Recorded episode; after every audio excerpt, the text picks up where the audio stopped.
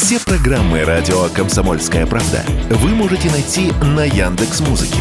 Ищите раздел вашей любимой передачи и подписывайтесь, чтобы не пропустить новый выпуск. Радио КП на Яндекс Музыке. Это удобно, просто и всегда интересно. Экономика на радио КП. Здравствуйте, дорогие радиослушатели! В эфире наш ежедневный обзор самых важных экономических новостей. И главный поставщик нашего сегодняшнего выпуска – Росстат.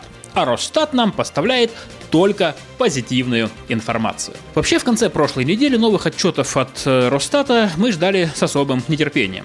Ведь Росстат пообещал выложить данные о годовой инфляции по итогам февраля. То есть о том, как выросли цены в России за год так называемых адских санкций. И в пятницу вечером Росстат отрапортовал. За год, прошедший с конца февраля 2022 года по конец февраля нынешнего года, цены в России выросли на 10,99%. 0,02%. Давайте пробежимся по разным категориям и разберемся, что творилось с ценами и почему. Первое. Продукты прибавили за год 9,5%. Это меньше общей инфляции. Причина в очень хорошем урожае прошлого года. Картошка, капуста, свекла – все это и многое другое прекрасно уродилось в 2022 году, а по зерну мы вообще поставили рекорд всех времен. Да и в животноводстве у нас все было неплохо. В результате фрукты и овощи подорожали лишь на 3,5%.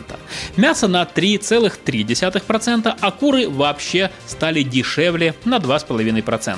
Подкачали маргарин, кофе и сладости. Они подорожали минимум на четверть. Причина – сложности с доставкой. Вторая категория – это непродовольственные товары. Они прибавили в цене 11,2%. Тут сложная ситуация с импортом сильнее ударила по ценам. Одни иностранные компании в прошлом году отказались поставлять товары в Россию, другие повезли их обходными путями, заработал параллельный импорт, то есть доставка товаров в страну без согласия производителей, которая обычно идет через третьи страны, а значит занимает больше времени и цены становятся выше. Ну а лидером по росту цен среди всех непродтоваров товаров стали моющие и чистящие средства, плюс 27% за год. И что касается услуг, то они подорожали на 13%. Слушатель, который разбирается в экономике, на это, конечно, удивится. Да? С чего бы это? Ведь в кризис народ экономит на услугах, и они вроде бы не должны так сильно дорожать. И это отчасти правда. Например, услуги гостиниц за год подорожали всего на 5%. Билеты в театры и музеи на 4%. Но нынешний кризис особенный. Во-первых, в первый день зимы вне плана подняли тарифы ЖКХ. Таким образом, в прошлом году цены на коммуналку выросли дважды, в июле и в декабре. В результате за год коммунальные услуги подорожали на 13,5%. Отопление, горячая и холодная вода выросли в цене на 14%. Ну а во-вторых, из-за авиационных санкций в прошлом году безумно подорожали поездки за границу.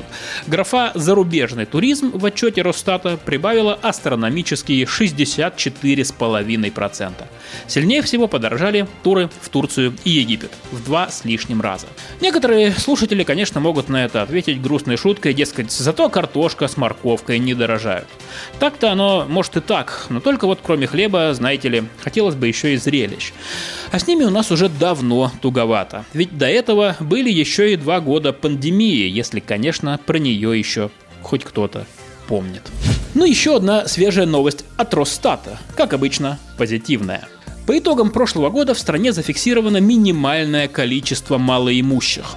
Доходы ниже границы бедности имеют 10,5% населения, то есть 15 миллионов 300 тысяч россиян. Это рекордно низкий показатель с 1992 года.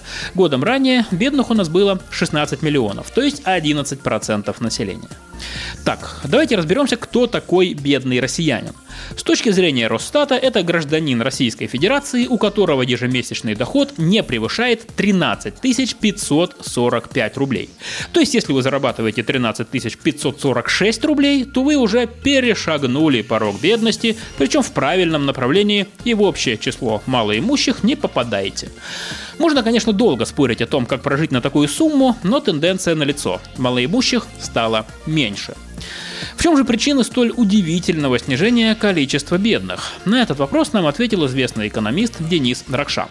Во-первых, сработала адресная поддержка для семей с детьми, которые получили выплаты. Во-вторых, в середине года на 10% были повышены все пенсии, а также минимальный размер оплаты труда и прожиточный минимум. Это сильно поддержало самые малоимущие слои населения. Кроме того, во многих отраслях выросли зарплаты, пусть и не так серьезно, как цены. Кроме того, по мнению экономистов, в нынешнем году есть все предпосылки, чтобы количество бедных россиян продолжало снижаться. «Экономика» на Радио КП.